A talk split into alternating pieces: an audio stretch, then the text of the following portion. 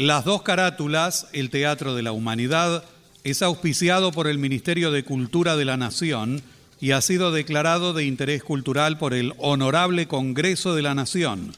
El Parlamento Cultural del Mercosur declara de interés cultural de ese organismo internacional el ciclo Las dos carátulas, el Teatro de la Humanidad, por el aporte cultural que brinda permanentemente. Décima Bienal Internacional de Radio México, reconocimiento a la producción radial contemporánea, mención de honor, rubro radiodrama, a las dos carátulas, el Teatro de la Humanidad, declarado de interés cultural y educativo por la Organización de Estados Iberoamericanos para la Educación, la Ciencia y la Cultura, sede Mercosur, Montevideo, República Oriental del Uruguay.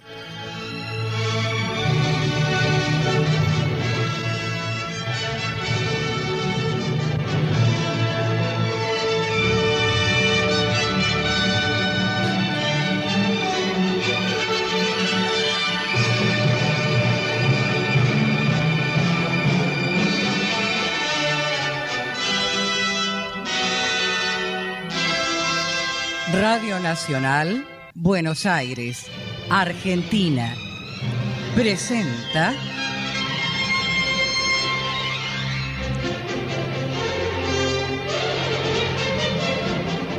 Las dos carátulas, el Teatro de la Humanidad.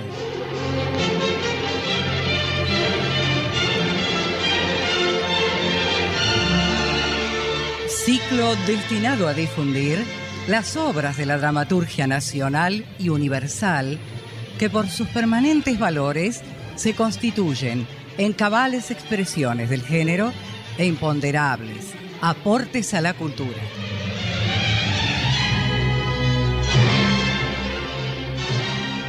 Hoy presentamos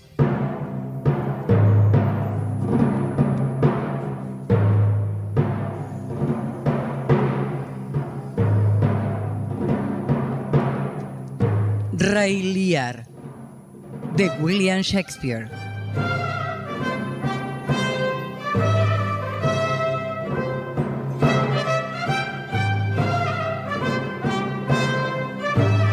Actor invitado Daniel Miglioranza.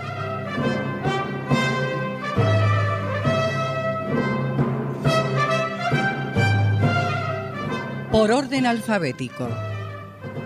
Luis Albano, Carlos Amejeiras, Domingo Basile, Gustavo Bonfigli, Rodolfo Campos, Hugo Cosianzi, Silvia Geijo, Néstor Hidalgo, Marcela Jove, Mario Labardén, Gabriela Lich, Graciela Martinelli, Juan Mancilla, Laura Mobilia, Karina Pitari, Bettina Ruscelli, Viviana Salomón.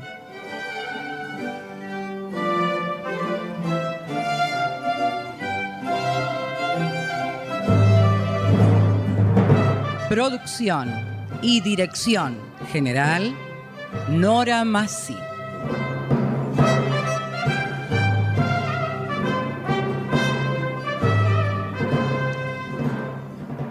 William Shakespeare, poeta y dramaturgo inglés. Se cree que llegó a Londres hacia 1588 y cuatro años más adelante. Ya había logrado un notable éxito como dramaturgo y autor, así como actor teatral. Rey Lear, obra que en breves instantes emitirá las dos carátulas, era un legendario soberano de Bretaña, aunque resulta obvio que su historia es parte del patrimonio de diversas culturas. Liar, al llegar a la vejez, decidió dividir su reino entre sus hijas y sus respectivos maridos, aun cuando mantendría su autoridad real. Cuando les pide que le declaren su afecto, Cordelia, la hija menor, disgustada por la desfachatez aduladora de las hermanas, Goneril y Regan, responde que su afecto es el de toda hija que siente por su padre. Liar, airado, la deshereda mientras entrega a sus otras hijas la parte de Cordelia y a sus respectivos maridos, el duque de Albany, y el duque de Cornwall. En la emisión de Rey Lear, que hoy entrega las dos carátulas, los intérpretes encaran un ejercicio de destreza actoral al mejor estilo del teatro isabelino.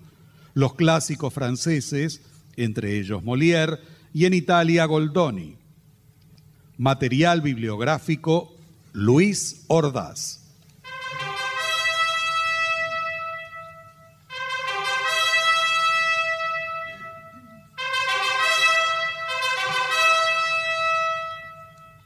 Gran Bretaña medieval, cuando los reyes tenían siervos y el pueblo debía pagar tributos y obediencia al rey.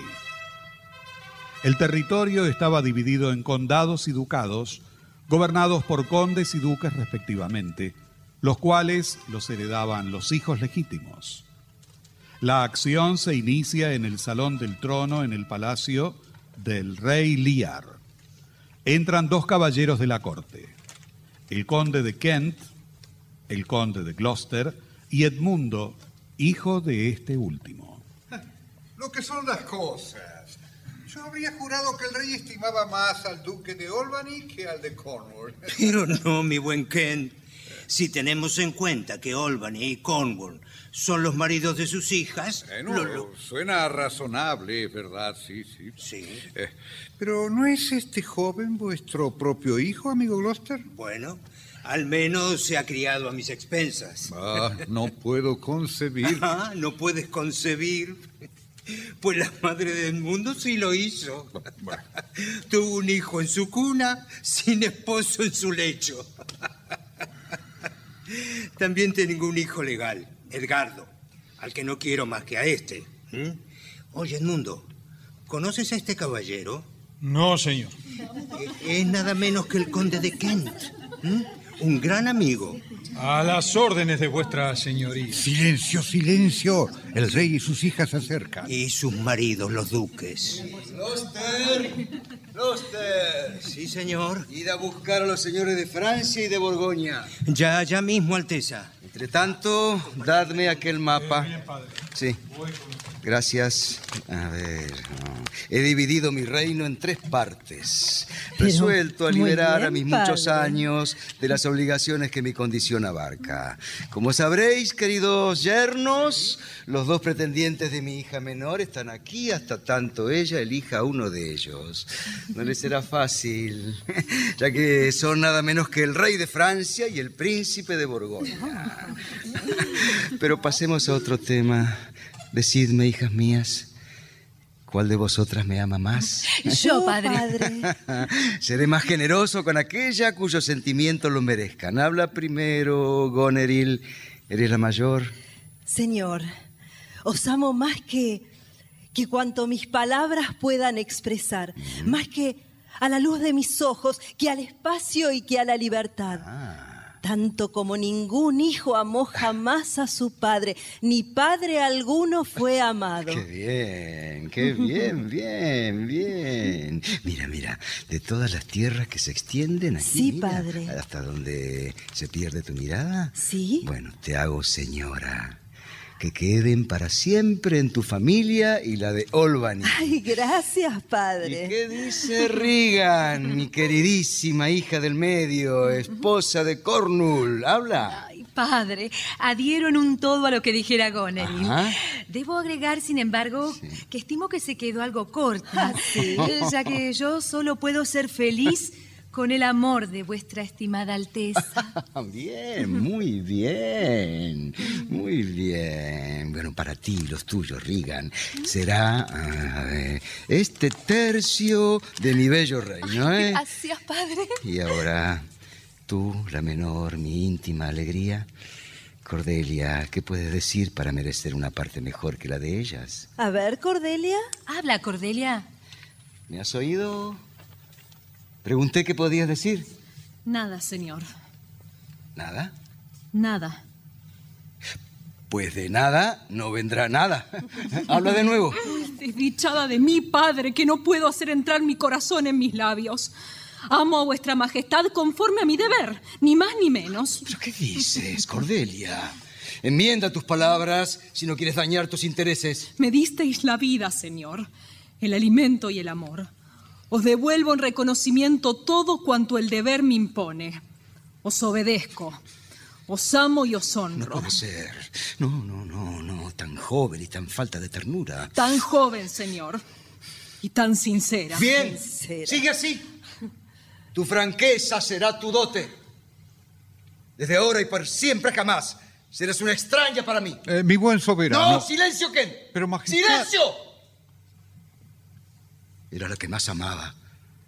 Y creí poder confiar mi vejez en tus tiernos cuidados. Llamad a sus pretendientes. Sí, Alteza. Tú que es de Cornwall y de Albany, hijos míos, repartid entre vosotros la parte de Cordelia. Bien. Me alejaré con vosotros por turno mensual, reservándome una guardia de 100 caballeros que se mantendrán a vuestra costa. Solo retendré para mí el título de rey, autoridad de impuestos para vosotros. El rey Lear. Si Siempre os honré está como el arco, soberano. no arrojéis la flecha. ¡No! Que se dispare. Aunque la punta me atraviese el corazón. Si mi rey enloquece, no puedo menos que ser descortés. Vuestra hija menor no es lo que menos os ama. ¿Pero qué intentáis? ¿Pensáis acaso que callaré cuando el poder se doblega a la adulación? ¡Basta, Ken! ¡Por tu vida! Teneo, señor. Os estáis dirigiendo al rey, señor de Kent. Revocad lo que hicisteis, Alteza. Os seguiré diciendo que habéis hecho mal. Pues escúchame bien. Perjuro, cinco días te concedo para que te vayas. Si al cabo de ellos te hallaran en mis dominios, habrá llegado el momento de tu muerte. Fuera, fuera, fuera, fuera de mi presencia. ¡Fuera! haré con gusto si os mostráis así.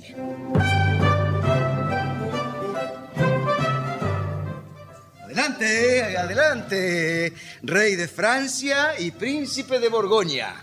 Toda Borgoña a vuestros pies, Su Alteza. Debo deciros, noble amigo, que hoy la dote de mi hija Cordelia ha bajado notablemente. ¿eh? Es más, no cuenta más que con mi maldición. ¿La tomáis o la dejáis?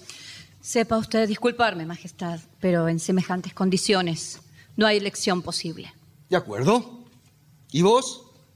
¿Qué decís, señor de Francia? Me resulta muy extraño, Su Alteza, que vuestra hija preferida haya incurrido en una falta tan monstruosa como para merecer semejante tratamiento. Me permito suplicaros, padre, que declaréis que no es un acto deshonroso el que me ha privado de vuestro favor, sino la falta de una facilidad de palabras que me siento dichosa de no poseer. Solo es por eso, por una cortedad de carácter. Bellísima Cordelia, tan rica siendo tan pobre. Hago mías tu persona y tus virtudes.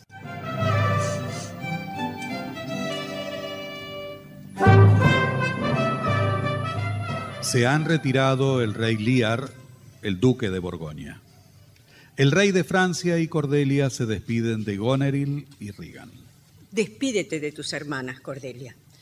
Os amo sabiendo cómo sois. Portaos bien con nuestro Padre. A vuestros corazones lo encomiendo. Pero, ay, preferiría que estuviera en un mejor lugar. Te agradecería que no me dijeras cuál es mi deber. Mejor sería que estudiaras la forma de agradar a tu esposo, que te ha recibido como limosna del destino. Así Vamos, bella Cordelia. No tenemos nada que hacer aquí. Sí, señor. Ay, por fin se ha ido. Por fin. Tengo entendido que nuestro padre se quedará primero conmigo. Así es, Goneril. Pues bien, ha quedado demostrado que la razón del rey está en plena decadencia.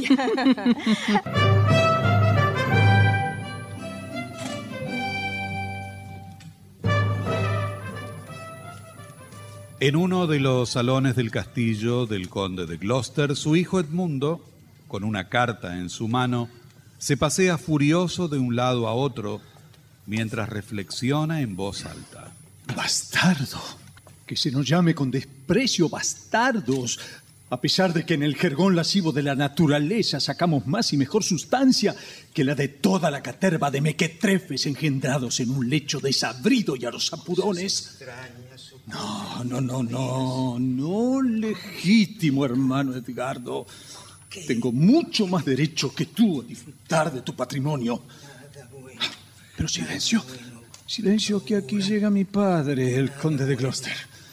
Ay, abdicación, reparto, destierro de Kent. Todo parece estar al revés de como debiera estar. Ah, el mundo. Hijo mío, ¿qué haces aquí? Eh, nada, nada, nada, señor, nada. ¿Nada? Entonces, ¿a qué viene tanto afán por esconder esa carta? Ah, Vamos. o- o- os suplico que me perdonéis. Bien, es de mi hermano Edgardo y, y no considero conveniente que la leáis. Dame esa carta, Edmundo. Padre, os ofendo si os la doy y os ofendo si os no la doy. No sé qué hacer. Dámela, te digo. Pero, a ver, veamos qué dice. Querido hermano, ¿te parece justo que la reverencia hacia la vejez nos quite nuestros mejores años, alejándonos de las fortunas que nos corresponden hasta el momento en que también nosotros seamos viejos? Oh, padre. Si nuestro padre pudiera pasar a mejor vida... ¿Pero qué es esto? Mi hijo Edgardo conspirando contra mí. ¿Quién te ha dado esta carta, Edmundo? La encontré en mi habitación, señor.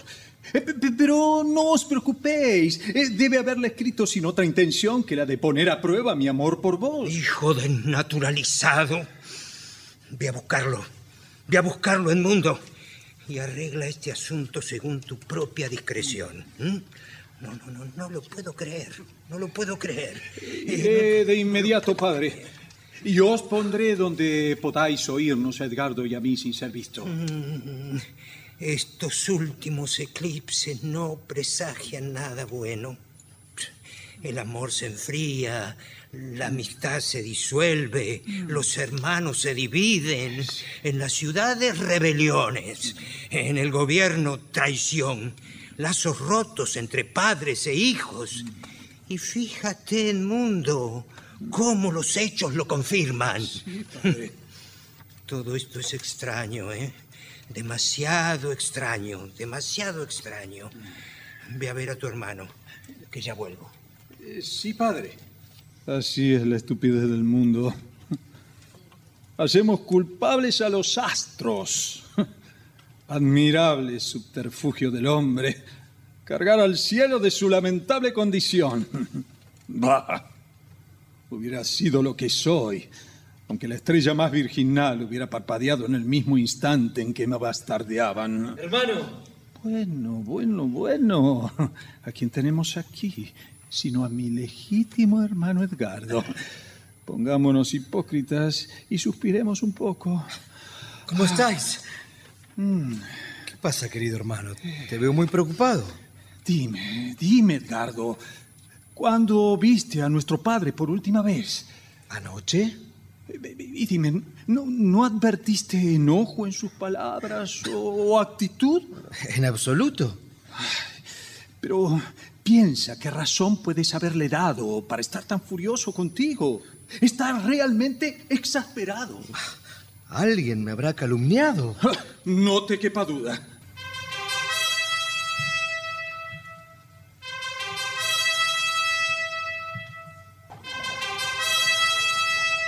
En una antesala del mismo palacio, vemos entrar al conde de Kent disfrazado en forma irreconocible.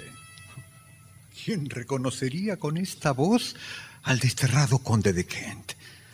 No podía ocurrírseme idea mejor para cumplir de incógnito mis propósitos y servir de la mejor manera a mi muy querido rey Lear. Mira, que el rey quiere comer. Tengo hambre. Sí, Alteza. Y aquí lo tengo frente a mis ojos. Eh, de no ser menos que lo que parezco, señor, de servir con lealtad, de amar al que es honrado y de combatir cuando no hay más remedio. Qué bien, de eso te ocupas, veo. ¿Y qué deseas? Eh, no está mal. No está... Di- Dime, ¿a quién querrías servir? A vos, mi señor. ¿Y por qué? Porque tenéis autoridad. Pues no necesito más. Quedas contratado. Tú, ve a buscar a mi bufón. Ya mismo, señor. Eh, tú, ¿cómo era que te llamabas? O- o- Osvaldo, ah, señor. Ah, Osvaldo. ¿Cómo, señor? ¿Sabes con quién estás hablando? Eh, Perdón, Alteza, con el padre de la señora de Palacio. Con el padre de la señora del palacio. ¡Soy tu rey, hijo de puta! Señor. ¿Y te atreves a sostenerme la mirada, insolente? Eh, permitidme, Alteza, hay que darle una lección de cortesía a este malnacido. Se te ve muy bien tirado en el suelo, Osvaldo, ¿eh? Y tu amigo, bravo, bravo por esa zancadilla que le has hecho. Eso es lo que yo llamo servirme bien, ¿eh? Levántate y vete de aquí, imbécil, Osvaldo. Vete, ya mismo. Déjame premiarte por esa Uh. zancadilla, buen hombre. Toma, toma mi gorro de bufón. ¿Y por qué le das tu gorra? Ah, por tomar partido por un perdedor, mi rey. ¿Sabes con qué rapidez morirás de frío? Ay, quisiera tener dos hijas y dos gorras. ¿Para qué? Ah, si les doy todo lo mío, al menos tendré dos gorras. ¿Quieres que te regale unas máximas, rey? No. Pues aunque no las quieras, aquí pan. Ten más de lo que aparentas, habla menos de lo que sabes, presta menos de lo que tengas. Eres un loco amargo. Ay, majestad. Te mostraré la diferencia entre un loco amargo y uno dulce, tío rey. Mira mi mano. El primero aquí, donde estoy yo. El segundo, allí, donde estás tú. ¿Me estás llamando loco? Oh, no. Regalaste todos tus otros títulos. Ese lo tienes desde que llegaste al mundo. Pero no te preocupes. No, mi rey, no os enojéis. Nunca han estado los locos menos jerarquizados que ahora, porque los cuerdos se han vuelto estúpidos. Ah, no te pases de la raya, amiguito. Ay, ay, ay, rey. Si te molesta la verdad, dale trabajo a un maestro de escuela para que me enseñe a mentir. Señor, no solo vuestro bufón se burla y alborota a todas horas. vuestro séquito insolente vive entregándose a pendencias violentas e intolerables. ¿Sabes que no te reconozco? ¿Eres realmente mi hija, Goneril? Vamos, señor. Quisiera que también vos os parecieras algo más a vos mismo. Esto es increíble, no soy Liar, debo estar soñando. Ah, debo estar dormido. Ah, ¿Alguien puede decirme quién soy? La sombra de Liar. Insisto, señora, os desconozco. Esta misma actitud vuestra, señor, se parece en mucho a vuestras recientes extravagancias. Tenéis aquí un centenar de caballeros que están transformando nuestra corte en un burdel. Dejaos persuadir por mí, porque de lo contrario ejecutaré lo que pido. Que disminuyáis vuestro séquito. ¡Demonios! ¿Pero no te parece esa forma ah, de hablarme? Pero menos mal que todavía me queda una hija. Alteza. Duca de Olbany, bienvenidos seáis. Gracias. Aclaradme este enojoso asunto. ¿Estáis de acuerdo con este monstruo al que llamaba hija? Os ruego que os calméis, No, no, no, señor, no, por es favor. una mentirosa. Eres una mentirosa, Mentirosa, Goneril. Sí, mentirosa. sí. Mis caballeros son hombres elegidos que sostienen muy bien la dignidad de sus nombres. Alteza. Ah, Cordelia. Qué insignificante me parece ahora lo que creía tu falta. Liar, liar, liar. Golpea tu frente. Sí, así. Golpea esta puerta que dejó salir a tu buen sentido y entrar a la locura. Señor, señor, si supiera cuál es el motivo de vuestra ira, por favor. Si te proponías hacer fecunda a esta espantosa criatura, suspende tus designios. Y si llegara a concebir, engéndrale un hijo que sea un tormento para ella, que sienta cuánto más punzante que el diente de un reptil es tener un hijo desagradecido. Vamos, bufón, vamos. Acompáñame, vamos.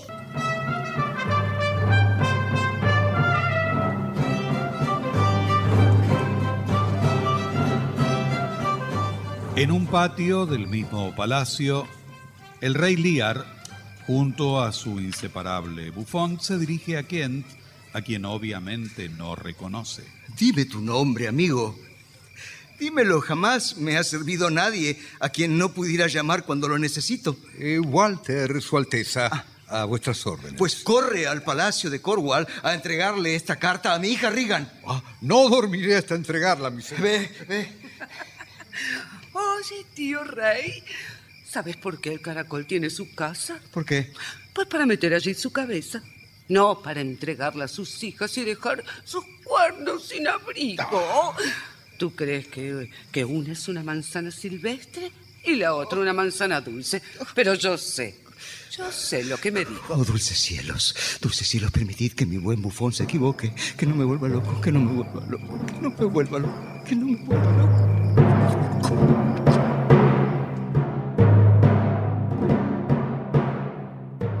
Es de noche. Estamos en el interior del castillo de Gloucester. Edmundo, su hijo bastardo, hace sus especulaciones. Ni que los dioses estuvieran esforzándose por favorecer mis planes. Acabo de saber que se habla de serios problemas entre los duques de Cornwall y Albany. Y para colmo de dichas, esta noche Cornwall y Regan vienen a visitar a mi padre. Hermano. Y siguen las casualidades. Mi buen Edgardo, llegas a tiempo. Debes huir cuanto antes, porque se han enterado de que te ocultas aquí. Dime, ¿qué? Dime, ¿hiciste algún comentario acerca de que tomaste partido por el duque de Cornwall en contra de Albany? No, no, ni siquiera sabía que estuvieran enfrentados. ¡El mundo! ¡El mundo! ¿Dónde estás? Oh, silencio, que oigo venir nuestro padre. Es necesario que finjamos una pelea, hermano. Desenfunda. pero mundo- Desenvaina, te digo. ¡Ríndete, Edgardo! ¡Te llevaré frente a nuestro padre! ¡Venid aquí! ¡Huye, hermano! ¡Ya mismo! No puedes imaginar lo furioso que está. ¡Huye! Gracias. Gracias, Edmundo. Te debo la vida. Me voy, me voy. me voy. Eso es, hermanito. Muy bien. Y ahora, una herida en mi brazo no me vendrá nada mal. Muchos borrachos lo hacen para divertirse. Edmundo, ¿qué ha pasado? Ay, ¿Qué ha pasado? Ay, Edgardo. Edgardo, mi noble padre. ¡Ay, dioses! Mi lengua se resiste a contaros lo que acaba de pasar. Al no poder convencerme para que os asesináramos entre ambos, me dirigió esta estocada que... Mirad, mirad, padre, como sangro. ¡Canalla! Que huya, ¿eh? Que huya, que huya bien lejos, porque si lo encuentran, será ejecutado de inmediato. Mi buen Gloucester. Es terrible lo que acabo de escuchar. Dicen que vuestro hijo... Eh, sí, sí, es lamentablemente cierto, Una señor. gran pena, en verdad. Sí. Sin duda, conde de Gloucester, ignoráis a qué hemos venido esta noche. En efecto, señora, no sé a qué debo este honor. Hemos recibido cartas de mi hermana y mi padre que muestran ciertas desavenencias. Necesitamos vuestro valioso consejo al respecto.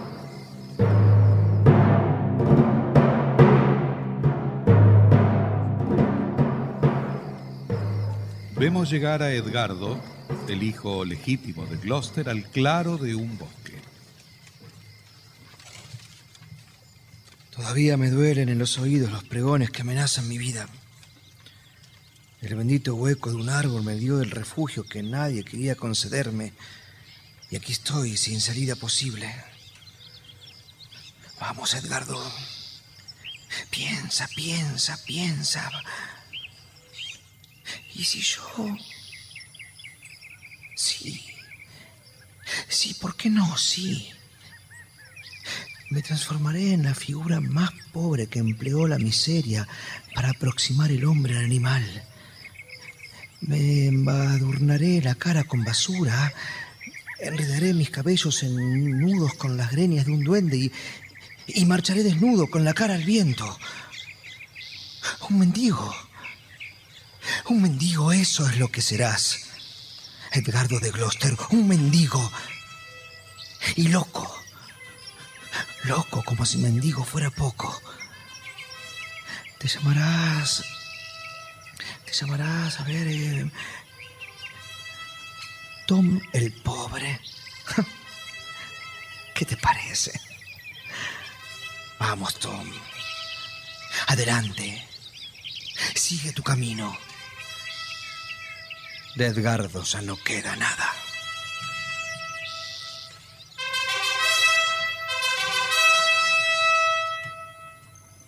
Lear y el bufón llegan al frente del castillo de Gloucester. Todavía no han visto a Kent, que sigue en el cepo. ¿Te parece extraño, muchacho? Que mi hija Regan y el conde de Cornwall se hayan marchado tan abruptamente sin devolverme siquiera al mensajero. Hablando de Roma, que me crucifiquen si aquel al que le han puesto calzas de madera no es Walter, tu mensajero, mi ¿Se rey. puede saber qué haces en semejante estado de ignominia? Lamento deciros, mi señor, que han sido vuestra hija Regan y su esposo quienes lo hicieron. No, no puede ser, no, no se atreverían. Pero ¿qué puedes haber hecho para merecer el ultraje del cepo? Ah, fe mía que nada, nada, Su Alteza. Apenas entregué a la señora Goneril nuestra, vuestra carta, llegó un correo que casi sin aliento también le entregó una carta que leyó al instante.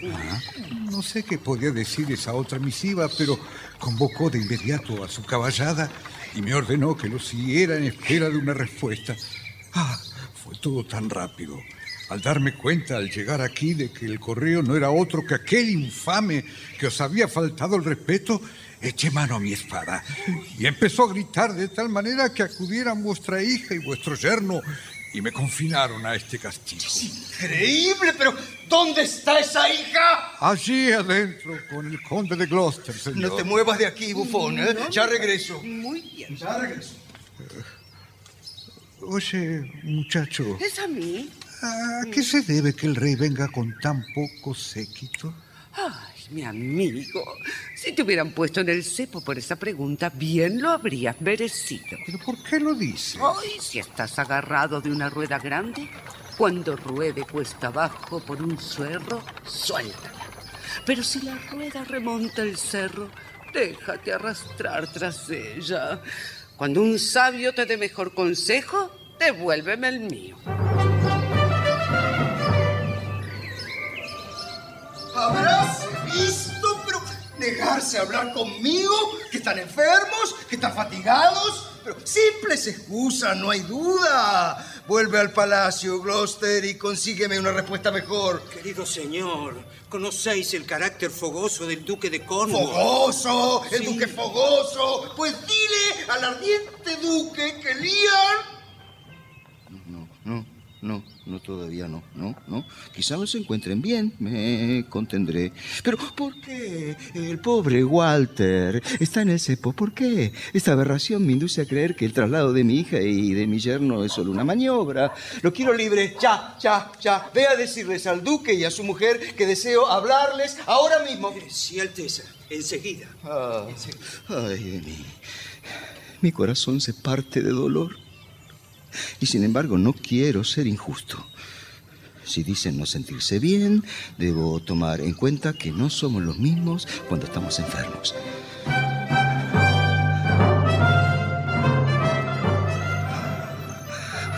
Liberen del cepo aquel hombre. bien. Salud. Eh, gracias. Me alegro de veros, padre. Oh, eh, buenos días a ambos. Me alegro de verlos. Te creo. Creo que, que estás contenta. Te creo. Lamento informarte, hija, que tu hermana se ha comportado de una manera tan depravada que sí, apenas puedo hablar. Discúlpame. La angustia me acongoja demasiado. Calmaos, padre. Es más fácil para vos malinterpretarla que para ella faltar a sus deberes. ¿Cómo? ¿Qué dices? Si ha puesto freno a los alborotos de vuestros caballeros, la eximo de toda censura. Pues yo no. Miente, lo desacredita y lo calumnia. Ay, señor, señor. Sois anciano y debéis ser guiado por la discreción de los que disciernen mejor. Os ruego que regreséis con Goneril y reconozcáis que la habéis molestado. ¿Oí bien? ¿Que le pida perdón estás diciendo? Así es. A ver, a ver, a ver, a ver, ¿qué te parece esto? Querida hija, confieso que soy viejo y que la ancianidad es inútil. De rodillas, te pido que me concedas vestido, lecho y comida. Levantaos, señor. No recurráis a argucias de dudoso gusto. Y volved a casa de mi hermano. ¡Nunca! ¡Nunca, Riga! ¡Nunca! Goneril se ha comportado como una alimaña que me ha traspasado el corazón. Por favor, padre.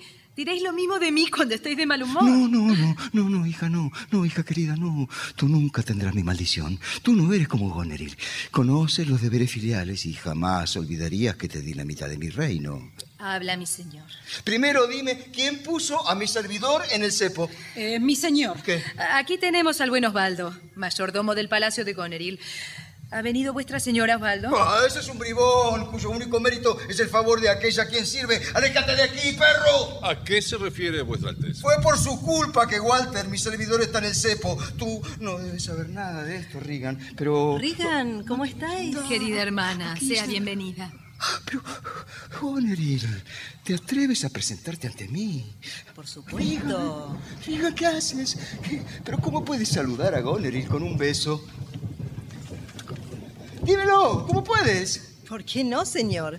Cuando hablé de vuestra chochez, no os hacía ofensa alguna, solo decía la verdad. Carne de mis huesos, seguirá sosteniéndome todavía. Pregunté quién puso a mi servidor en el cepo. Fui yo, señor. ¿Vos? Su pésima conducta merecía mucho más. Cornul, fuiste vos. Sí, señor. Sois débil, padre mío. Os ruego que actuéis como tal. Despedid a la mitad de vuestra escolta y volved a casa de mi hermano. No lo haré. Prefiero luchar contra la inclemencia del aire y ser compañero del lobo. Como gustéis, señor. Hija, te lo ruego, no me enloquezcas. Está bien, está bien, está bien, está bien, está bien. No te importunaré más. No, no, no, no quiero reñirte. Que el oprobio caiga sobre ti cuando le dé la gana. Yo no lo invocaré. Sé tener paciencia. Podemos quedarnos con Regan, mis cien caballeros y yo. De ningún modo, señor. ¿Eh? ¿Cómo con 50 no alcanza? Pues yo no recibiré a uno más de 25. Yo os lo di todo. Y en buena hora. Sea, sea, sea, Goneril. Me iré contigo. Tus 50 doblan los de Regan. Se ve que tu cariño es dos veces mayor que el de ella. ¿Qué sentido tiene que os acompañen 25 o 10 o 5 en una casa en la que todo el personal tiene orden de serviros? ¿Qué necesidad tenéis de uno siquiera? Es verdad, es verdad. Nadie puede razonar con la necesidad, ¿no es cierto? Ninguna de ambas necesita ese lujoso vestido para defenderse del frío, pero en cuanto a la verdadera necesidad, dioses, miradme, soy un pobre viejo. Si vosotros sois los que movéis los corazones de estas hijas, no me hagáis tan loco como para que me resigne. Inflamadme de noble cólera y no permitáis que las gotas de agua manchen mi mejilla de hombre. No, hija desnaturalizada, ¿creéis que voy a llorar? No, no, no, no, no, no. No lloraré. No, antes de llorar, mi corazón se romperá en cien mil pedazos. Ah, bufón, bufón, voy a volverme loco. Entremos. Loco. Ah, amenaza Loco. tormenta. No habrá lugar para el viejo y su gente. No es mía la culpa. ¿Dónde está el señor de Gloucester? Salió con vuestro padre. Eh, aquí vuelve. El rey está furioso. Pidió su caballo, pero nadie sabe a dónde se dirige. Mejor. Es posible que aprenda, pese a su edad. Señora, es una noche terrible. Cerrad las puertas. Que su famosa corte de caballeros le haga compañía.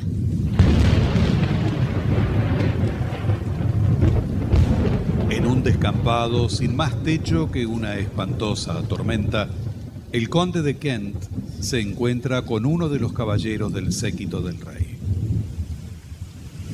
¿Quién anda ahí, además de Valtier? Alguien tan destemplado como el clima. ¿Puedo preguntaros cómo está el rey? ¿Por qué creéis que me encuentro en este estado de indignación? Nuestro bien amado Lear está tan expuesto como vos y como yo a esta explosión de los cielos. Semejante noche en la que ni el león saldría de su madriguera, el rey se arranca sus blancos cabellos enseguecido de rabia. ¿Pero quién está con él? Solo el bufón, que se esfuerza en hacerlo olvidar con sus bromas las injurias de su corazón. Os conozco, caballero. Y es por eso que quiero confiaros un asunto de suma importancia. Sí. Sabed que desde Francia está llegando un ejército que, advertido las desgracias por las que está atravesando nuestro reino, marcha hacia aquí dispuesto a enarbolar sus banderas. Ajá. Os ruego que os dirijáis hacia Dover para informar a alguien que, que os agradecerá de este trato agraviante al que los duques están sometiendo al rey. Dadlo por hecho. ¿Algo más? Que busquemos al rey. Vos en aquella dirección, Bien. yo en esta. Sí. Debemos encontrarlo. No sabemos si podrá sobrevivir a esta tempestad.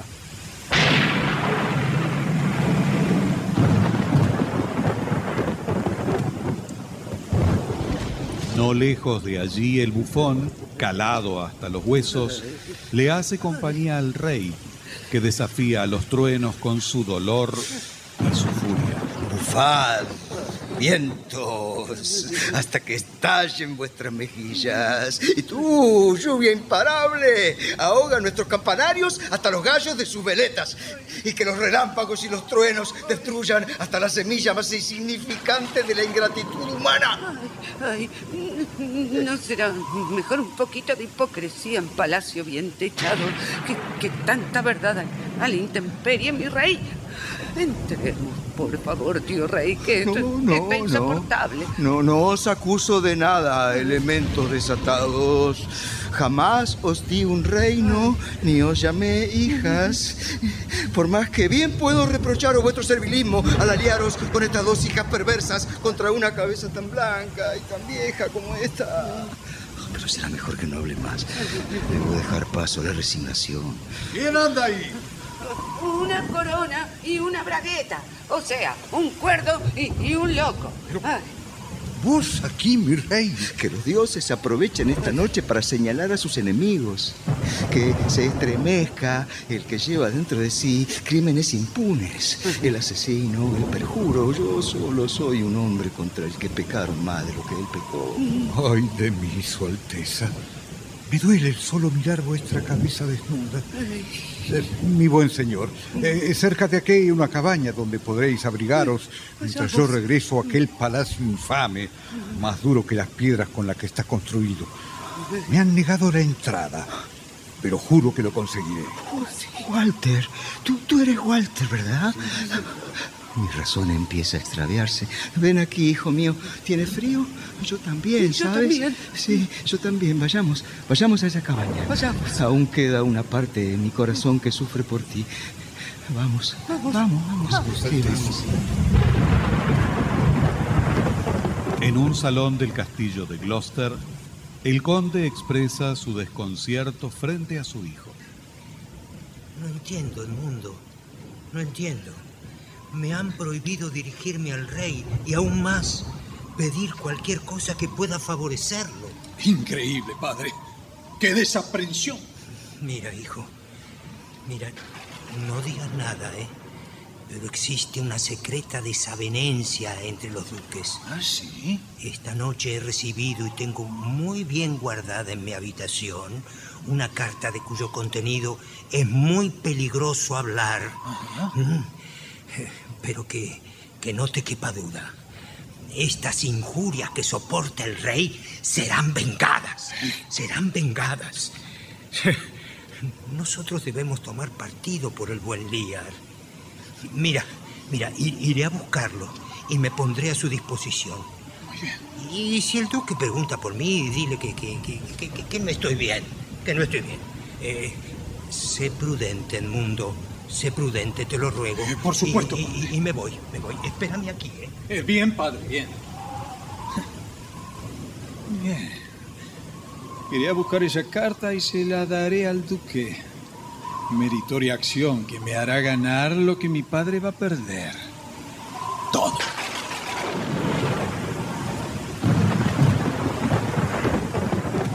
En otra parte del descampado y frente a una miserable cabaña, Kent y el bufón tratan de convencer a Lear. Aquí es el lugar, señor.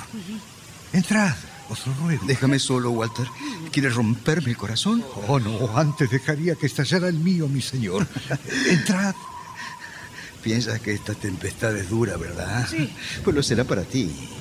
La tempestad de mi alma acalla en mis sentidos toda otra sensación, salvo la que golpea aquí, aquí, aquí, en mi pecho. El de la ingratitud filial. No es como si mi boca desgarrase mi mano por haber llevado hasta ella el alimento. No, no, no, no, no. Basta, basta, basta. Este camino me lleva a la demencia. Basta, evitémoslo. Entra, entra, entra tú, que estás aterido. Entra. Y que lo digas. Ay. Yo voy a rezar y luego dormiré. Pobres, aquellos que están desnudos. ¿Cómo podrán defenderse de semejante temporal, con sus cabezas sin abrigo, sus estómagos sin comida y sus andrajos llenos de agujeros? Qué poco me había preocupado de ellos. Ah, poder, poder, acepta esta bofetada. Exponte a sentir lo que ellos sienten, para que puedas darles lo superfluo y mostrar a los cielos más justos. Vete, vete mal espíritu, vete, aléjate, aléjate de los celos por medio. Uh, uh, fuera, fuera, fuera, fuera. No entres, tío Rey, no entres, que hay un fantasma. Dice que se llama Tom el Pobre. ¿Quién eres tú que gritas de esa manera? Sal de la cabaña y háblanos. Atrás, a- atrás, me persigue el espíritu. Y el frío no me deja en paz. Me pincha con sus espinos blancos. ¿Cómo es posible? Solo lleva una manta encima de tu cuerpo, pero... Fueron tus hijas, ¿verdad? ¿No pudiste salvar algo? ¿Le, le diste todo? Pero no sabemos si tiene hija, monseñor. ¡Cállate! No entiendes. Nada hubiera podido empujarlo a semejante estado sino la ingratitud de sus hijas. Un brujo malo se sentó en la montaña. Ay, señor. Ay, era tan malo. Tan malísimo. Toma, el pobre, tiene frío. Hoy esta noche nos volverá locos a todos. Ay. No le hagas caso, Tom, no le hagas caso. Aquí nadie puede entenderte más que yo. Dime, dime, ¿quién has sido antes de ahora? Oh, un galán profesional que satisfacía a las mil maravillas el corazón de sus amantes. Falso de corazón y sanguinario de mano. Cerdo en pereza y zorro en astucia. Aleja, aleja tus pies de los burdeles y tu pluma de los libros del usurero. El frío sigue, señor. Sigue con sus espinos blancos. Miremos bien a este hombre, amigos. Tom no le debe seda al gusano, ni piel a la bestia, ni lana a la oveja, ni siquiera aroma al perfume. Tom es el ser humano mismo. ¿Y yo qué hago aquí? Vestido con este ridículo disfraz. No, fuera, no. fuera. Cáscaras prestadas. No, fuera, no, tío fuera. Rey, por los dioses, no te desnudes. Mira, mira, aquí llega uno con una antorcha. Es el conde de Gloucester, Su Alteza. Cielos, mi padre. Si me reconoce, soy hombre muerto. No, no, no, no, no, no. Este que se acerca es el condenado que ahorcaron hace cinco lunas. Lo conozco bien. Se pasea hasta el primer canto del gallo. Cuidado, cuidado, e- e- es muy danino, ¿eh? Muy danino. A vuestros pies, mi señor. ¿Pero qué es esto? ¿No tiene vuestra alteza mejor compañía que este extraño lunático semidesnudo? No me ha reconocido. No. Tome, el pobre. Tiene menos frío. Señor, mi lealtad no soporta obedecer el duro mandato de vuestras hijas. Y he venido para conduciros a un sitio mejor que esta precaria cabaña. No, no, no, no todavía, no. Primero, dejadme hablar con este filósofo. ¿Con quién? Con, este sabio tebano, que se hace llamar Tom el Pobre. Quiero estar siempre con él. Insistirle, señor Gloucester. Su razón empieza a resentirse. ¿Y quién puede censurarlo por eso? No yo, por cierto, que tenía un hijo a quien amaba. Y hace apenas unos días huyó después de intentar matarme. Mi noble rey, os suplico una vez más. Eh, Perdón, perdón, perdón, pero debo ocuparme de mi filósofo. El pobre Tom se está helando. Entra, amigo, entra. Luego iremos a un lugar más digno.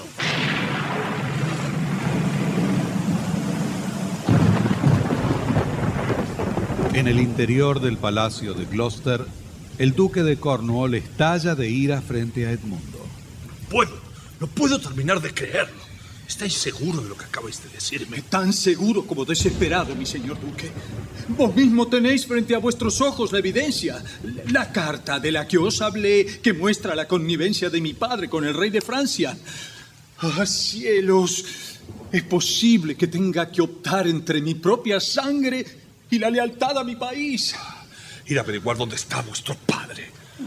Como comprenderéis, lo necesito a mi disposición. Bien, bien, claro que sí. Claro que sí.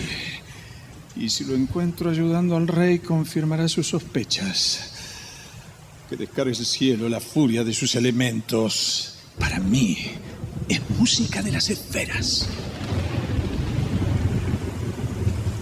Habitación en una alquería contigua al castillo de Gloucester, donde éste ha llevado a Lear, al bufón y a Edgardo.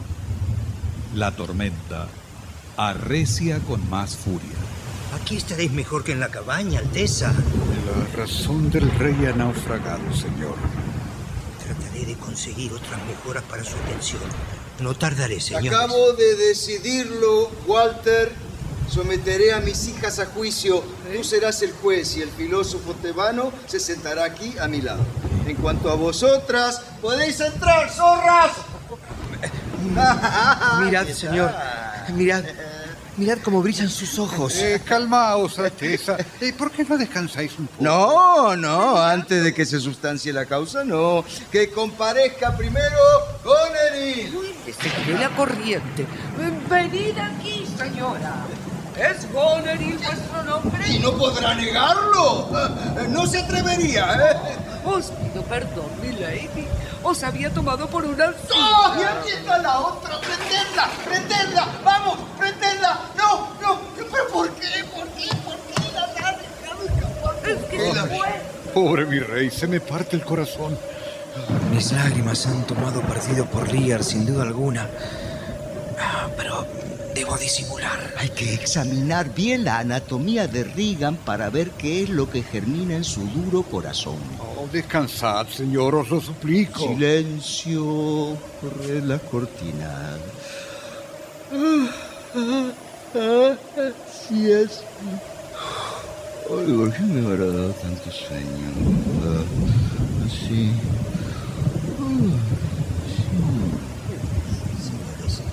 Señores, ya hice todos los arreglos. Silencio, silencio. Parece que el rey se ha dormido. Ah, es una suerte, amigo. Porque he sorprendido un complot de muerte contra él. Hice preparar una litera. Te ruego que lo conduzcas hasta Dover, donde encontraréis protección. Tómalo en tus brazos y ven conmigo. Vamos, vamos.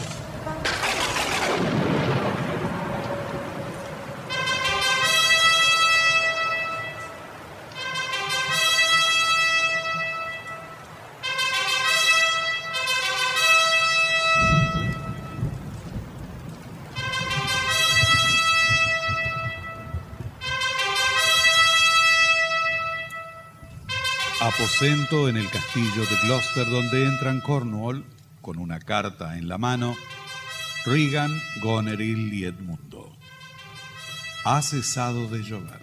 Id, id ya mismo a buscar a vuestro esposo, cuñada, y mostrarle esta carta. Dice que el ejército de Francia ya se ha puesto sus pies en nuestra tierra. ¡Guardia! Señor. Ve a buscar al traidor de Gloucester. Sí, mi señor. Edmundo. Señor. Acompañada con Eril. Que la venganza que nos vemos obligados a tomar de vuestro padre no es espectáculo para vuestros ojos.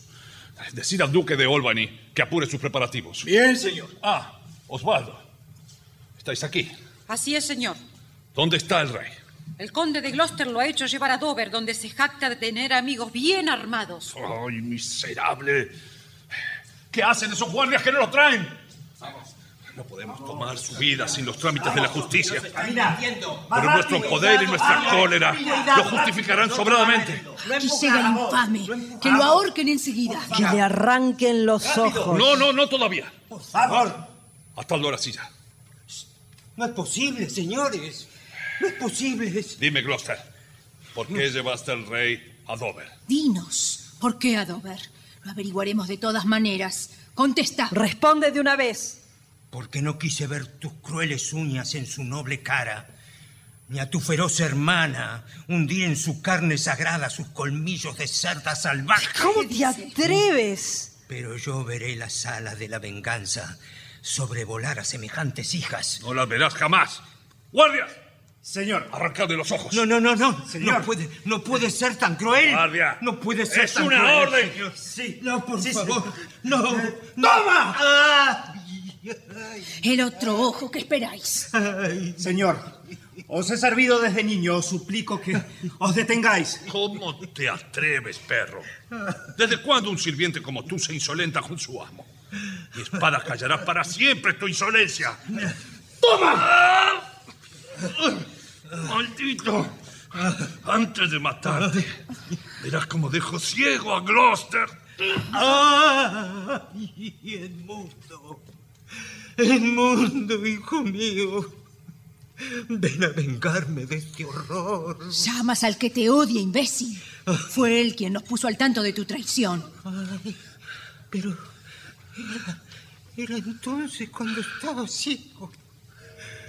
Quiere decir que el pobre Gardo fue calumniado.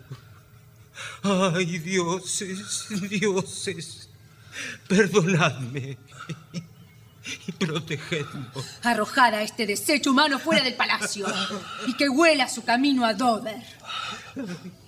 Esposo mío, ¿qué sucede? Estáis pálido. Ese infame me ha herido. Vamos, rápido. No hay tiempo que perder.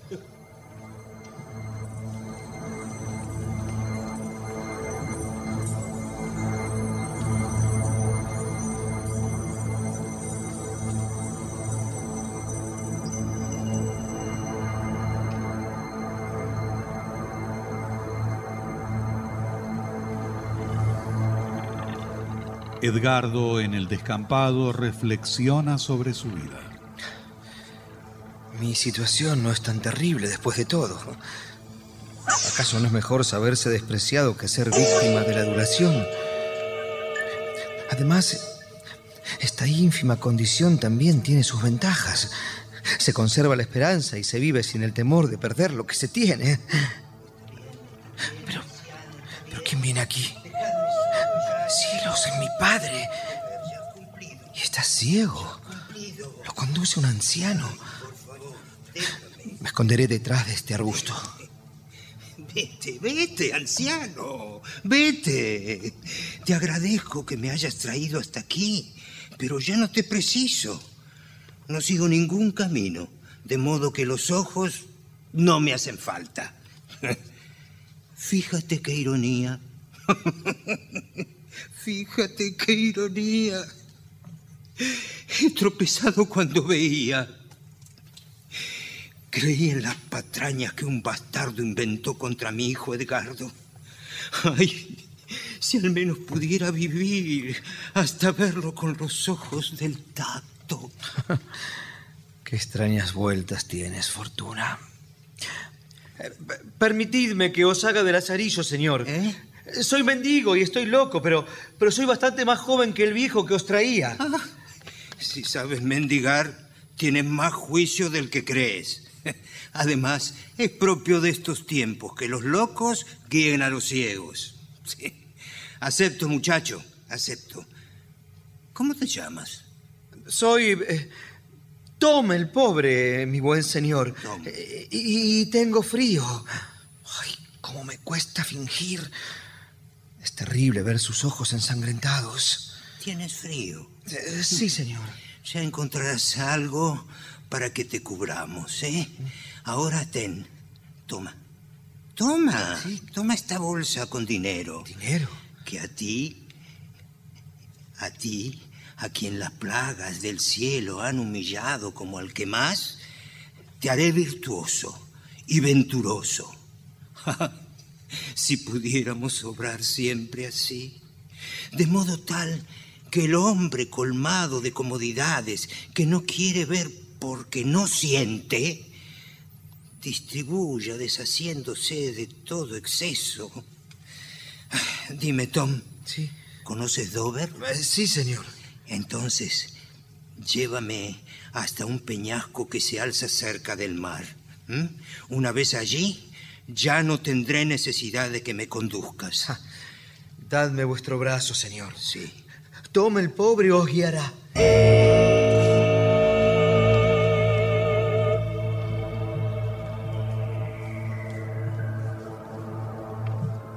Delante del palacio del duque de Albany conversan la duquesa Goneril y Edmundo. Bienvenido, mi señor de Gloucester. Duquesa. Ah, Osvaldo, no os había visto. Decidme, ¿dónde está el duque de Albany? Vuestro esposo está en palacio, señora, pero debo confesar que su proceder indeciso me sorprende. No me extraña. Supongo que no llamará la atención, joven Gloucester. La actitud de mi esposo obedece a la cobardía de los pusilánimes. Volved al lado de mi cuñado, os lo ruego, y poneos a su lado al mando de sus tropas. Bien, bien. Yo, entre tanto, iré a mi casa a intercambiar con mi marido los atributos de mi sexo. Ah, Pondré la rueca en sus manos. Osvaldo os servirá de intermediario. Si lucháis en vuestro propio beneficio, recibiréis dentro de poco el mando de una enamorada señora. Inclinad la cabeza. oh, mi lady. Eso es. Si este beso se atreviera a hablar, elevaría tu espíritu por encima del aire. Ahora vete. Me retiro, duquesa. Vuestro. Hasta la muerte, mi lady. Ay, aquí viene vuestro esposo, mi señora. Será mejor que me retire. Goneril, Goneril, no vales ni el polvo que el viento sopla en tu rostro. ¿No es una frase demasiado feliz? ¿Qué habéis hecho tú y tu hermana? ¿Te parece feliz enloquecer a un venerable viejo? ¿A un padre? ¿A un ¿Y rey? a ti te parece bien presentar la mejilla al bofetón? ¿Ignoras acaso que locos son en todo caso aquellos que se apiadan de los malvados a quienes se castiga antes de haber cometido sus infamias? ¿O no piensas que el rey de Francia está a punto de apoderarse de nuestras tierras? Buena manera de no defender lo que es tuyo y de tu gente, ponerse a exclamar, ¿cómo pudiste hacer semejante barbaridad? El diablo. El diablo mismo hecho mujer. Prefiero no hacer comentarios acerca de lo que opino de tu hombría. Permitidme, permitidme, señor. Traigo un parto urgente. Acércate. ¿Qué sucede? El duque de Cornwall ha muerto. ¿Quién? ¿Quién lo mató? Un sirviente que quiso defender al conde de Gloucester, a quien le arrancaron los ojos. Señora, para vos traigo esta carta de vuestra hermana. Ven conmigo, amigo. Sí. Me parece que es mucho lo que tienes que contarme. Sí, vamos, señor. vamos, apresúrate. Cuéntame. No es una mala noticia después de todo. Pero habiendo enviudado y estando ella con mi Edmundo, todos mis planes podrían desvanecerse.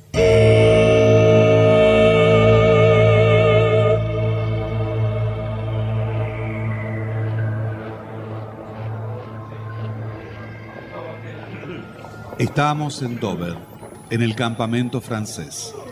Cordelia, frente a su tienda, habla con el médico de la corte. Las buenas y las malas noticias ponen a prueba mi corazón. Han visto a mi padre por los alrededores, pero he sabido que está más enloquecido que el mar tormentoso. Canta en voz alta, coronado de ortigas y cuanta hierba procrea al lado del trigo. Oficial, Milady, salgan a buscarlo, palmo a palmo, por el campo cubierto de espigas. ya mismo a Milady. Decidme, ¿qué aconseja la ciencia del hombre para el restablecimiento de su razón? Solo el descanso, señora. Y para garantizarlo disponemos de varias sustancias tan eficaces que al mismo dolor pueden cerrarle los ojos. Mucho me temo que comprometa su vida impulsado por su justificada furia. Milady, Milady, las fuerzas británicas vienen hacia aquí. Ay, lo sabía, lo sabía, y están tomadas las debidas precauciones. Ah, Padre bien amado, el rey de Francia, compadecido de mi dolor, ha tomado las armas. Pero quiero que sepas, donde quiera que estés, que no es la ambición la que lo guía, sino mi amor y tu derecho.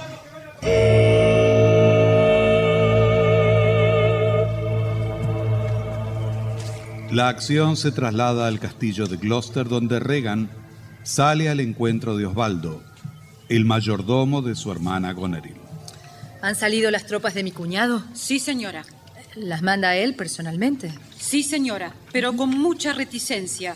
Vuestra hermana, por cierto, es mejor soldado que él.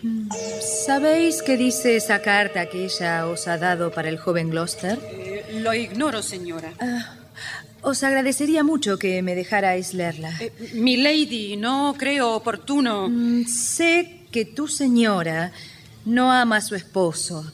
Y cuando estuvo aquí, la sorprendí haciéndole guiños muy expresivos al noble Edmundo. Señora, por No me interrumpas. Sé muy bien lo que digo.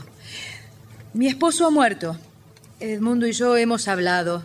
Ya puedes deducir lo demás. Si por ventura llegas a encontrar al traidor de Gloucester, te recuerdo que hay una buena recompensa para quien lo mate. Si lo ves al mundo, dale esta carta de mi parte. Sí, señora. Y a tu ama, invítale a que obre con más cordura.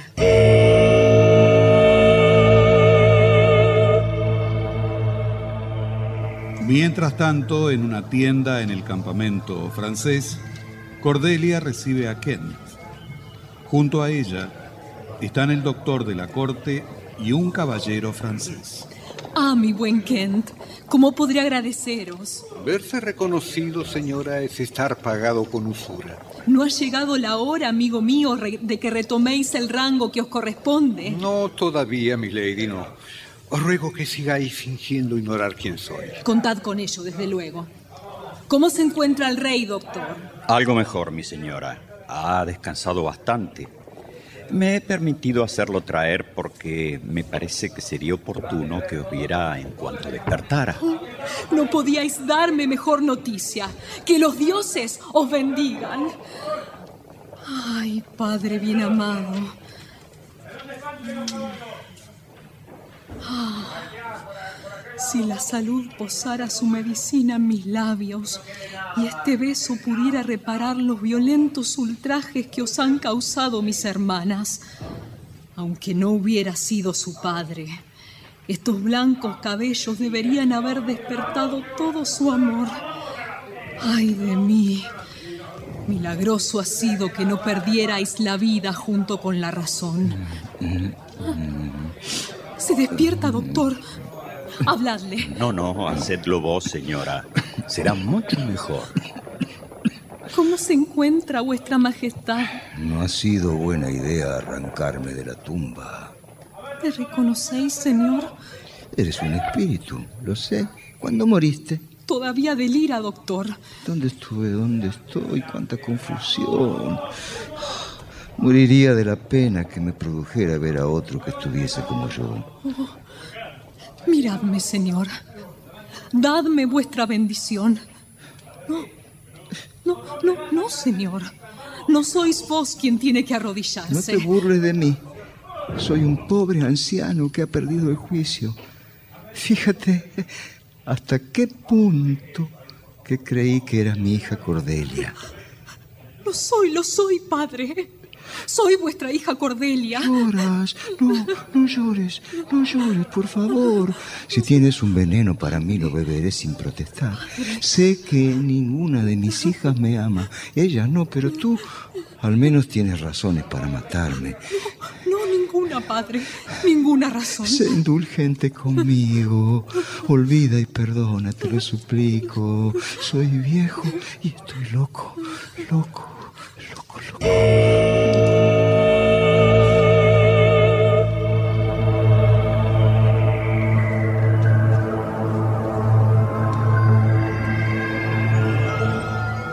Campamento inglés. Vemos entrar a escena a Edmundo, Goneril y a Regan. Lo sigue un edecán, a quien se dirige Edmundo. Edecán, averiguad si el duque de Albany se ha decidido. Está tan vacilante que ya no sabemos a qué atenernos. Bien, mi lord. Decídmelo francamente, amable amigo. ¿Amáis a mi hermana Goneril? Con afecto fraternal, desde luego que sí. ¿Podéis darme vuestra palabra? Por mi honor, señora. Pero callad, que aquí viene ella con su esposo. Salud, cuñada. Salud. Joven Gloucester, mm, estoy al tanto de que ha habido fuertes quejas respecto de nuestro gobierno, tanto aquí como en el extranjero. Pero sabed que si me he resuelto a tomar las armas, no ha sido por oponerme al rey, cuya causa considero justa, sino porque Francia invadió nuestro suelo. Muy bien, veamos cuál es el plan entonces. Enseguida os veré en vuestra tienda, Duque. ¿Vienes con nosotros, hermana? No. Ah, Sería conveniente que lo hicieras. Tendré que tomar alguna medida. Si supiera toda esta gente que prefiero perder la batalla antes que dejar a Edmundo a manos de Reagan. Eh, está bien, hermana, iré con vosotros. Bien. ¿Me permitís una palabra, Duque de Albany? Sí. No os demoréis, señor Duque. Muy bien. Después de vos. Como verás, muchacho, estoy muy ocupado. Vamos, ve al grano. Antes de la batalla, leed esta carta, señor. Si llegáis a ganar, haced sonar la trompeta y que vuestro heraldo me convoque. Apenas lo hagáis, volveréis a verme. Ah, no entiendo nada de lo que me dices. Ya lo entenderéis en cuanto leáis la carta, milord. Os lo aseguro. Confiad en mí. Respecto a eso, pero hay algo en su mirada que impresiona. Leeré esto cuanto antes. El enemigo está en la vista, Duque. Ha llegado la hora de ordenar vuestras tropas. Haré todo lo que sea necesario. No quepa duda. Esto sí que está bueno. He jurado amar a las dos hermanas y se odian entre sí como, como dos urracas. Si me decido por la viuda, Goneril se volverá loca y la cosa se me hará inmanejable mientras viva su marido. Bah, la cosa no es difícil. Me aprovecharé del valor de Albany para ganar la batalla y luego que su mujer arbitre las medidas para despacharlo cuanto antes. Y no hay peligro de que Goneril perdone al rey ni a su hermana Cordelia. Edmundo de Gloucester, no tienes cómo perder la jugada.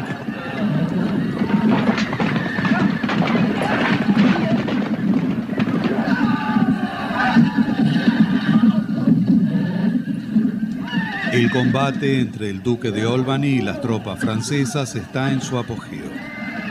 No lejos del campo de batalla, Edgardo busca proteger a su padre. Sentaos. Eh, Sentaos a la sombra de este árbol, padrecito. Gracias. No creo que los soldados vengan por aquí. Rogad porque triunfe la justicia y pueda regresar para seguir cuidando de vos. Pero ahora debo ir a luchar por el rey.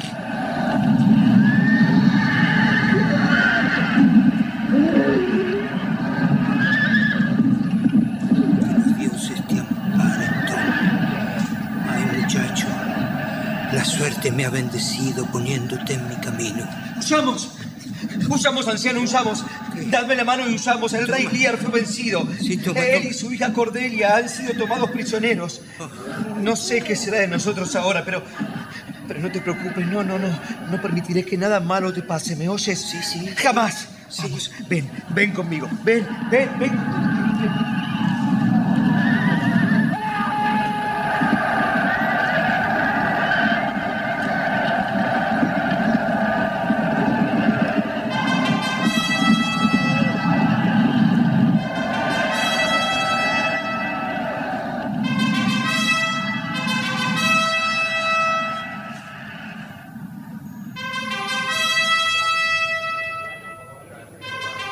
Campamento británico. Entra triunfalmente Edmundo, seguido de un capitán y soldados que traen prisioneros a Liar y a Cordelia. Que los lleven los guardias hasta el momento en que sean juzgados. No es la primera vez que con las mejores intenciones llego a lo peor.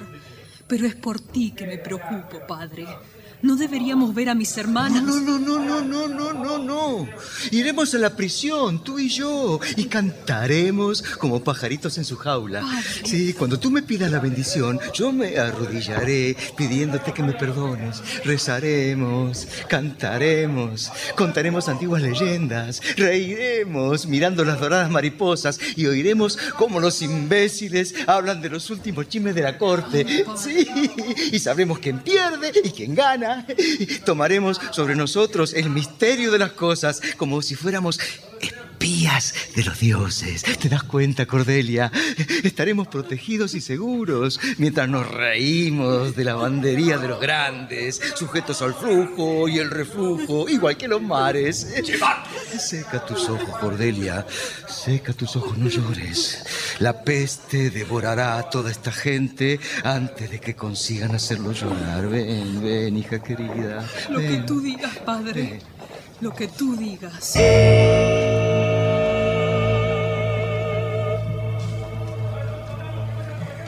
Edmundo, habéis demostrado vuestro valor en la batalla. Ahora, entregadme al rey y a Cordelia para tratarlos con el respeto que merecen. Consideré mejor enviarlos a prisión, duque de Albany, porque la avanzada edad y el estado del rey podrían poner a nuestros mercenarios en contra. Con el debido respeto, debo deciros que en esta guerra no os considero un hermano, sino un vasallo más. Dependerá del favor que yo quiera concederle. Bueno, querida hermana, hablas como si se tratara de tu esposo. A veces las burlas resultan profecías. El mundo, sean todos testigos de que te nombro mi señor y mi dueño. no me digas. ¿Y él está de acuerdo? Esa decisión no depende solo de vuestra voluntad, señora Regan. Ni de la tuya, Albany. De la mía sí. Bastardo de sangre turbia. Demuéstrale que mis derechos son tuyos, el mundo. No lo digo por vos, Regan, sino porque en este mismo momento arresto a este infame por delito de alta traición junto con la bruja de mi esposa. ¿Qué dice? Sí. En cuanto a vuestros propósitos románticos, querida cuñada, no os hagáis ilusiones con el joven Gloucester. Hacedme la corte a mí, en todo caso, porque. Porque este caballero está comprometido con mi mujer. Lindo momento para esta escenita, marido. ¿Estás armado, Gloucester? Si no se presenta nadie a desafiarte por traidor, juro que seré yo mismo quien te atraviese el corazón. Ay, ay, ay, todo esto es muy desagradable. Me siento mal, muy mal. No me extraña. De no estarlo, habría que desconfiar de los venenos. Acepto el desafío. Bien. Quien me acuse de traidor no tiene la menor idea de lo que dice. Ay, ay, creo que voy a desmayarme. Llevadla a mi tienda, guardia. Sí, señor. Bien, señor. Heraldo, Señor. lee esto. ¡Vamos! Bien, ¡Vamos! ¿Qué esperas? Sí, Te sí, escuchamos. Si hay alguien que sostenga que Edmundo de Gloucester es un traidor, que se presente. Él está dispuesto a, a sostenerse. Muy bien. No me preguntéis por mi nombre, porque lo perdí. Fue roído por el diente de la traición. Pero soy tan noble como mi adversario. Quien le digo en su propia cara que es un traidor, desde la cima de sus cabellos hasta la planta de sus pies. ¡Vamos! ¡Vamos! Mano. El joven Gloucester ha caído. Edmundo, no, no puede Si ser. no cierras la boca, mujer, te la callaré con esta carta. Toma, toma, perversa criatura, lee tu propio crimen. No, no la rompas. Así admites tu delito, ¿no te das cuenta? Las leyes las hago yo, Olvan, y no tú. Ya, Nadie puede juzgarme. esa mujer es un monstruo. Edmundo, Edmundo, ¿conoces esta carta? ¿La conoces? Por supuesto que sí. ¿Y tú? ¿Tú? ¿Quién eres? Que has tenido la suerte de abatirme. Tu hermano Edgardo. ¿Eh? Como verás, a la larga, los dioses son justos. Edgardo, deja que te abrace. Que el cielo me castigue si alguna vez os odié a ti y a tu padre. Lo sé, lo sé, noble duque, lo sé. Gracias. Pero dinos, ¿qué, qué ha sido del buen Gloucester? Recién hace pocos minutos le dije quién era yo en realidad. Y el golpe ha sido demasiado fuerte para su pobre corazón. Murió con la sonrisa en los labios. Pobre Gloucester. ¿Será posible que se acumule tal cantidad de dolor? Pues la cosa no termina así, duque. ¿No? Mientras lloraba a mi padre, se acercó un desdichado que al saber quién era yo, dio paso a su propia angustia y me confesó los durísimos trances por los que tuvo que pasar. ¿Pero quién era? Ken, Kent. Kent, señor, sí. El desterrado Kent que disfrazado siguió sirviendo al rey Lear con su habitual devoción. Mi señor duque. ¿Pero qué pasa ahora? Mirad. ¿Qué pasa? ¿Es que puede pasar algo más? ¿Pero ¿Qué, qué hacéis con ese puñal ensangrentado en vuestra mano? Acabo de sacarlo del corazón de vuestra esposa Goneril, señor. Antes de matarse, confesó que había envenenado a su propia hermana Regan. Que las traigan vivas o muertas. Que sirvan para escarmiento. Ya que no pueden movernos a compasión. Bueno, si algo faltaba era el mismísimo Ken en persona. Bienvenido, conde. No estamos en condiciones de rendiros los homenajes que merecéis. ¿A qué habéis venido? A saludar al rey, mi señor. ¿Oyes, Edmundo? ¿Oyes?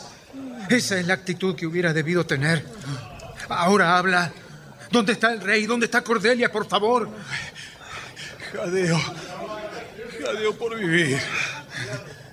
Ay, me traicionaré a mí mismo haciendo un acto de bien. Corred. Corred al castillo. Que he dado la orden de hacer matar a Liar y a su hija.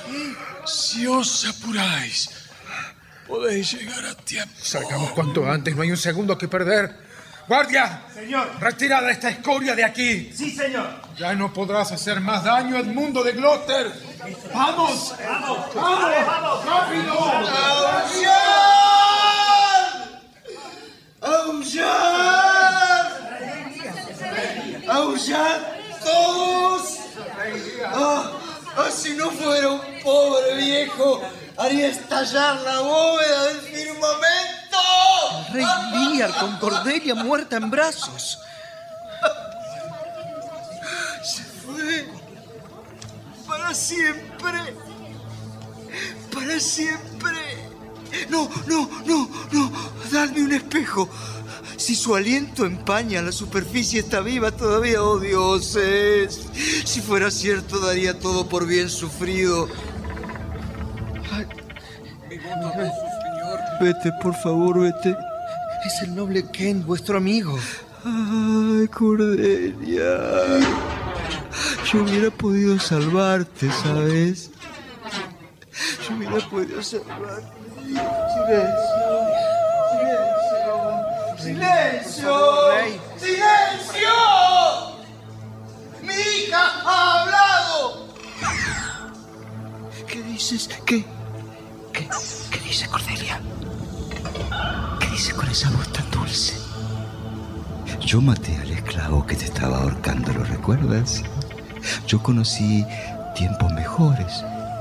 Un tiempo en el que hubiera sido capaz de hacer saltar a todos con mi espada, pero ahora... Ahora soy viejo. Y el dolor me está terminando de destruir. Rey, Rey Lear, por favor. ¿Quién eres? Se me nubla la vista. ¿No eres Kent? Sí, sí, mi Ah, señor, claro ah, que sí. ah. ¿Y, y dónde está vuestro sirviente Walter? Ah, buen muchacho, pero está muerto y pudriéndose. No, mi rey, no. Yo soy Walter. Con ese nombre seguí vuestros pasos. Kent, seas bienvenido. Nadie puede serlo, majestad. Todo es desolación, tinieblas y luto. Vuestras hijas mayores se han destruido entre sí. Ah, ¿sí? Cordelia, ¿has oído? ¿Cómo era esa canción que te gustaba? Amigos, acabo de enterarme de que Edmundo ha muerto. Os diré cuál es mi intención. Tendremos con el rey Lear todos los cuidados que merece y resigno en sus manos mi poder absoluto por el resto de sus días. Pobrecita niña ha sido ahorcada. ¿Por qué un perro, un caballo, un ratón viven y tú no respiras? Rey Lear, por favor. No volverás nunca, nunca, nunca, nunca, nunca, nunca. Por favor, desabrochadme este botón que me sofoca. Mirad, mirad, miradla. Mirad sus labios. Mirad. Rómpete, corazón. Te lo suplico. Rey Lear. Rómpete. Rey Lear, reaccionad, por favor, reaccionad. Dejadlo en paz. ¿Para qué prolongar su tortura? Ha dejado definitivamente de sufrir, es verdad. El gran Lear ha muerto.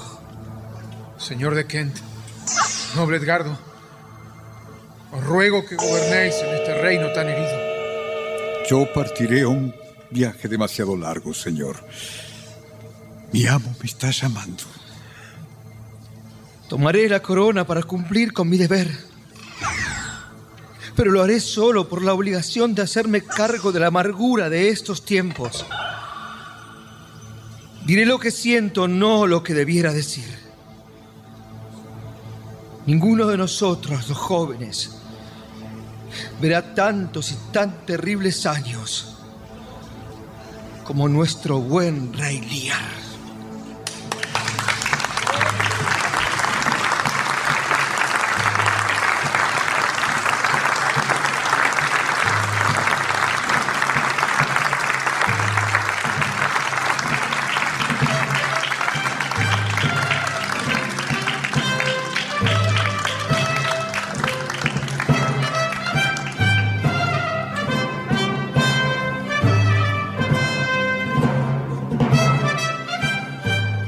Ha difundido Rey Lear de William Shakespeare.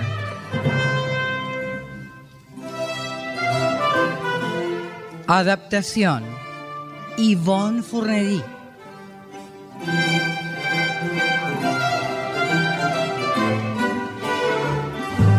personajes e intérpretes por orden de aparición. Conde Kent, Carlos Ameijeiras, Conde de Gloucester, Domingo Basile, Edmundo de Gloucester, Hugo Cosianzi, Rey Lear, Daniel Milioranza, Goneril, Gabriela Lich, Regan, Karina Pittari, Cordelia, Laura Mobilia, Duque de Albany, Gustavo Bonfili, Duque de Cornwall, Luis Albano, Príncipe de Borgoña y un caballero, Bettina Ruscelli, Rey de Francia, Graciela Martinelli, Osvaldo, Marcela Jove, Edgardo de Gloucester, Néstor Hidalgo, caballero. Y un guardia, Rodolfo Campos, Bufón, Viviana Salomón, otro caballero. Y un mensajero, Silvia Geijo, doctor, Juan Mancilla, Heraldo, Mario Labardén.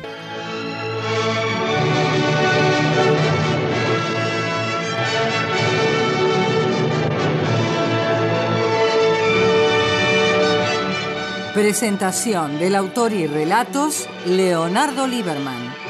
Locución Marité Reale.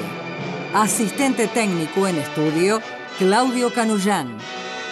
Diseño de ambientes sonoros, efectos especiales y musicalización Nora Massi. Realización técnica y editor de arte Javier Chiavone. Coordinación de auditorio Patricia Brañairo. Diseño de efectos en estudio y asistente de producción, Patricio Schulze. Producción y dirección general, Nora Massi.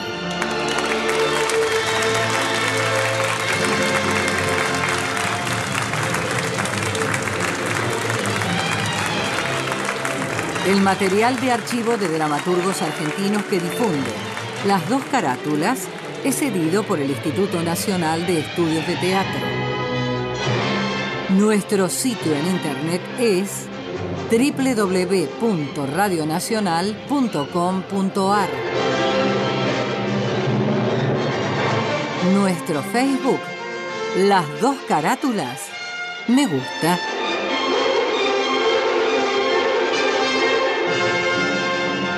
Fue una presentación de las dos carátulas El Teatro de la Humanidad por Radio Nacional, Buenos Aires, Argentina.